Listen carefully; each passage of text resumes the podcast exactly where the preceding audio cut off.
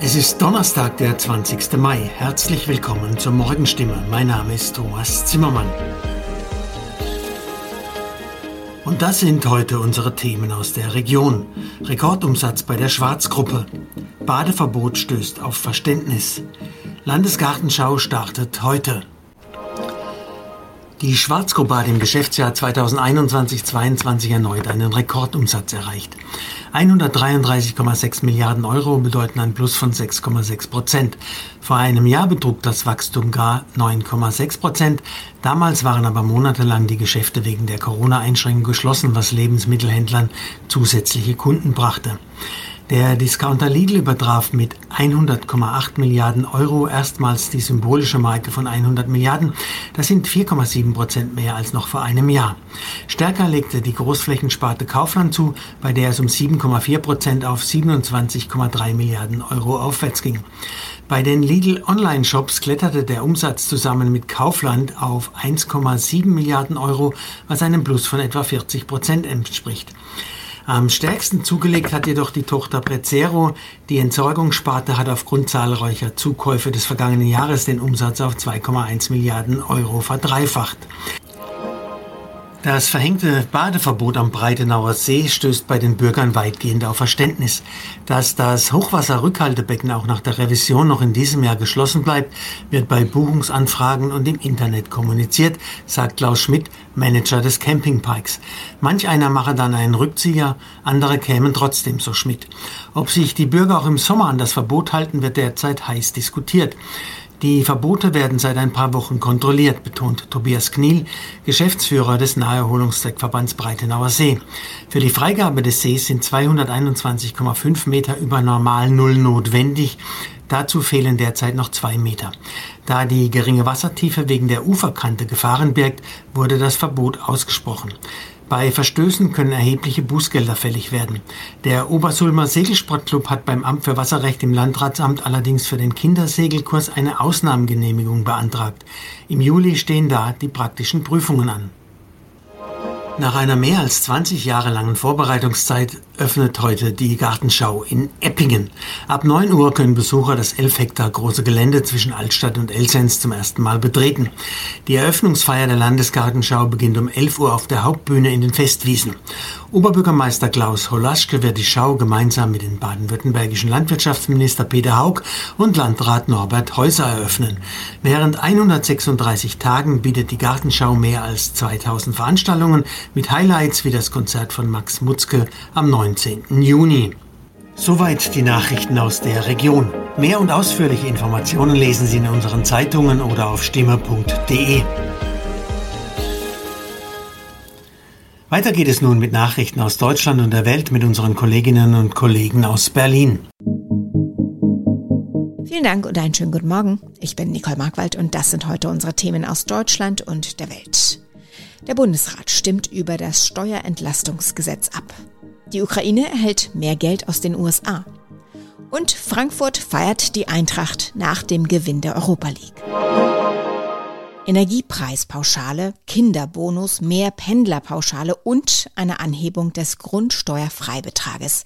Wegen der gestiegenen Energie- und Lebensmittelpreise will die Bundesregierung die Bürger steuerlich entlasten. Das von der Ampelregierung geplante Steuerentlastungsgesetz stößt allerdings auf Vorbehalte in den Bundesländern. Heute soll im Bundesrat darüber abgestimmt werden. Diana Kramer berichtet aus Berlin. Neben einer einmaligen Energiekostenpauschale in Höhe von 300 Euro brutto für alle Beschäftigten geht es um eine höhere Pendlerpauschale, mehr Geld für von Armut betroffene Kinder und Hartz-IV-Empfänger.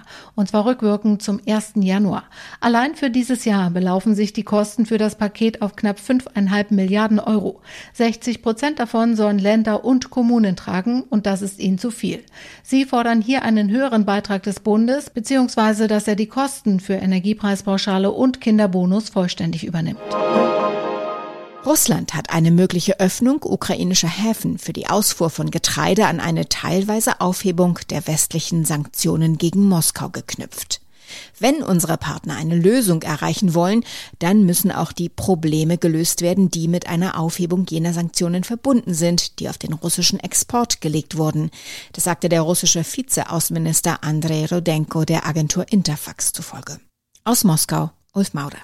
Seit Wochen fordern Deutschland, aber auch die Vereinten Nationen Russland möge die immensen Getreidevorräte in der Ukraine freigeben. Die Ernährungssicherheit in der Welt ist in Gefahr, doch Russlands Kriegsmarine blockiert weiter die Häfen im Schwarzen Meer und damit den Export von wichtigem Weizen.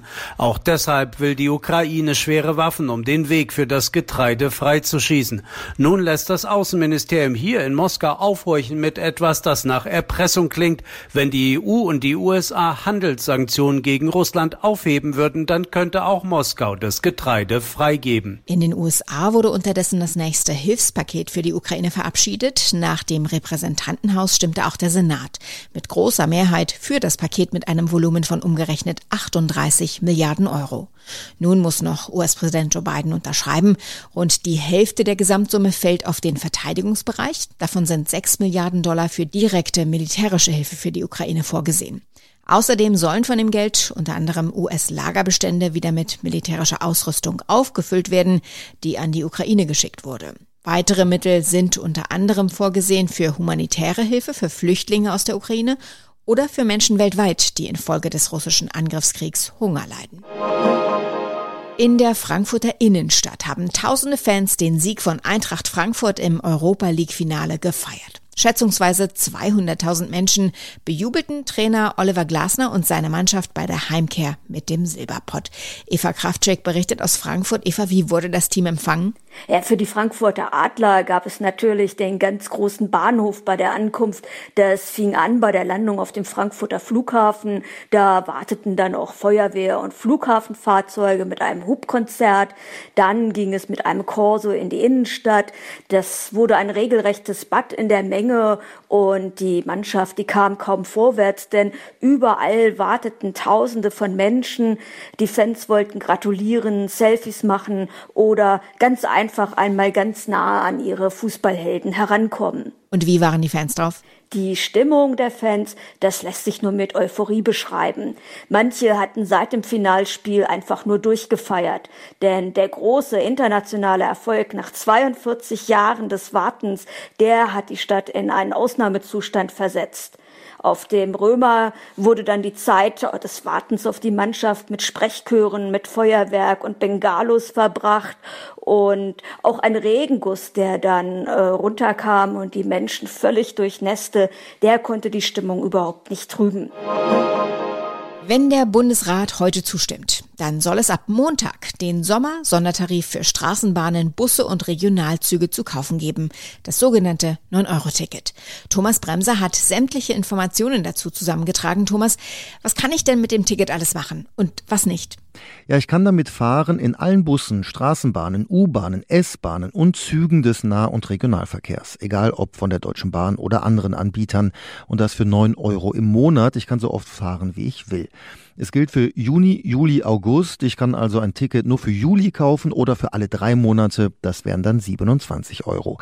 Das Ticket gilt in Zügen für die zweite Klasse und nicht nutzen kann ich es im Fernverkehr, also in ICEs, ICs und ECs und auch nicht in den grünen Flix-Zügen oder Fernbussen. Kann ich damit auch in Urlaubsorte an die Nord- oder Ostsee oder in die Berge fahren, auch wenn ich sehr weit weg wohne? Theoretisch geht das, aber ich muss in Kauf nehmen, sehr oft umzusteigen. Wenn ich auf bahn.de gehe und zum Beispiel Westerland auf Sylt eingebe, dann kann ich anklicken nur Nahverkehr und dann zeigt mir die Seite an, wie ich nach Sylt komme, komplett mit diesem 9-Euro-Ticket. Das kann aber wirklich dann 8, 9 Stunden dauern mit 4, 5 Umstiegen. Aber wer Zeit und Lust hat, kann das machen und vor Ort kann ich dann umsonst die Busse nutzen. Und wo bekomme ich das Ticket? Also wenn der Bundesrat zustimmt, und so sieht's aus, dann kann es schon Montag flächendeckend losgehen mit dem Verkauf an Automaten, Ticketschaltern und auch online, eventuell mit einer gemeinsamen Verkaufsplattform aller Verkehrsverbünde. Einige Städte legen schon früher los oder haben schon losgelegt, aber wichtig, es stehen unbegrenzt Tickets zur Verfügung. Ich kann also auch noch warten. Was ist, wenn ich schon ein Monatsabo gekauft habe für Bus und Bahn oder eine Bahncard? Bekomme ich diesen Rabatt dann nicht? Also einen Bahncard-Rabatt gibt's nicht, aber wenn ich ein Monats- oder Jahresabo habe für Bus und Bahn in meiner Stadt, da muss ich auch nur neun Euro pro Monat zahlen in diesen drei Monaten. Ich bekomme dann eine Nachricht von meinem Verkehrsverbund, wie die Verrechnung konkret aussieht, also ob weniger abgebucht wird von meinem Konto oder ob mir die Differenz überwiesen wird. Gleiches gilt bei Semester- oder Jobtickets. Kann man sein Fahrrad kostenlos mitnehmen?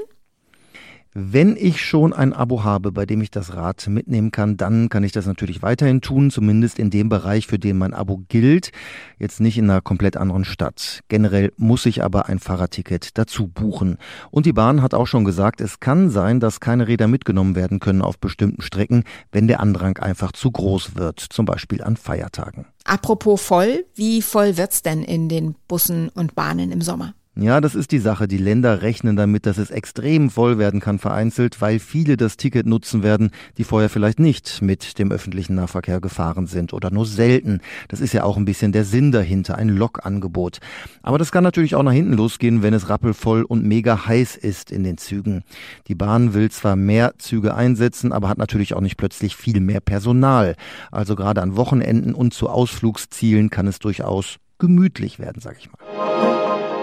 Der griechische Musiker Vangelis ist im Alter von 79 Jahren gestorben. Er galt als einer der Pioniere der elektronischen Musik.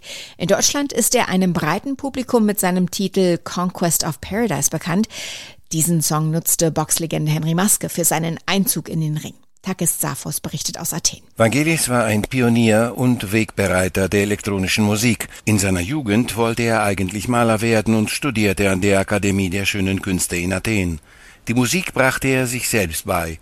1968 zog er nach Paris und von da an ging es steil nach oben. Zunächst komponierte er die Musik zur LP 666, die als Klassiker des progressiven Rock gilt. Weltberühmt wurde er mit eingängigen Kompositionen für Filme wie Die Stunde des Siegers, Chariots of Fire, Blade Runner oder auch 1492 Die Eroberung des Paradieses. Soweit das Wichtigste an diesem Freitagmorgen. Ich heiße Nicole Markwald und wünsche einen guten Start ins Wochenende.